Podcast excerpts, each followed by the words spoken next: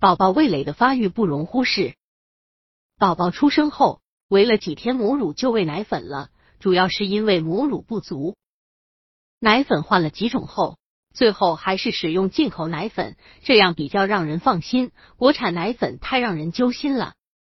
通过换奶发现宝宝能喝出不同奶粉的味道，证明宝宝已经有味觉了。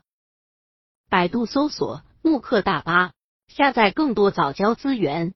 虽然并不还小，但是对味道的敏感可不一般。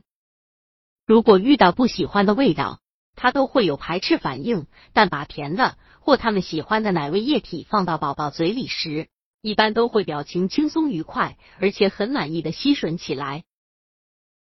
据专家介绍，原来出生第二天的宝宝就有味觉能力了，一个月以内就能辨别香、甜、柠檬汁和奎宁等不同味道。在四到五个月，宝宝对食物的微小改变已很敏感，而六个月到一岁这一阶段味觉发展最灵的，所以在婴幼儿味蕾发育的关键期，千万不要忽视味觉的培养。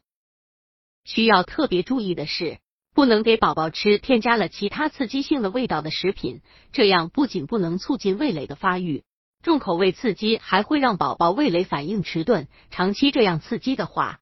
很容易导致以后挑食偏食哦。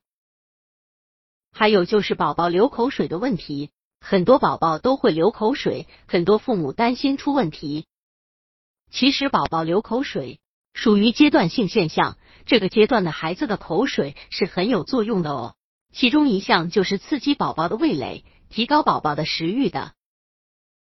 还有不要忽视一些钙剂和药品，它们都有些刺激性的味道。妈妈们如果不在意，也会影响到宝宝的味蕾发育。特别是钙，因为使用的时间较长，如果不想破坏孩子的味蕾发育，对工艺和味道要求就更高了。所以，宝宝味蕾的发育不容忽视。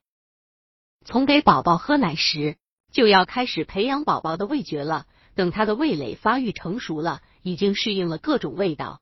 这样就会降低厌食偏食发生的概率。